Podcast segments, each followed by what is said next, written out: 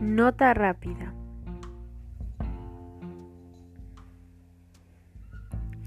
Nunca tomes consejos de una persona con la cual no estarías dispuesto a intercambiar tus vidas.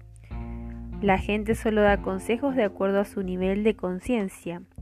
Si quieres consejos de dinero, ve con un millonario o infórmate de su nivel de vida, de su estudio lee sus libros. Si quieres consejos de amor, ve con alguien que tenga una relación increíble o lee libros sobre el tema.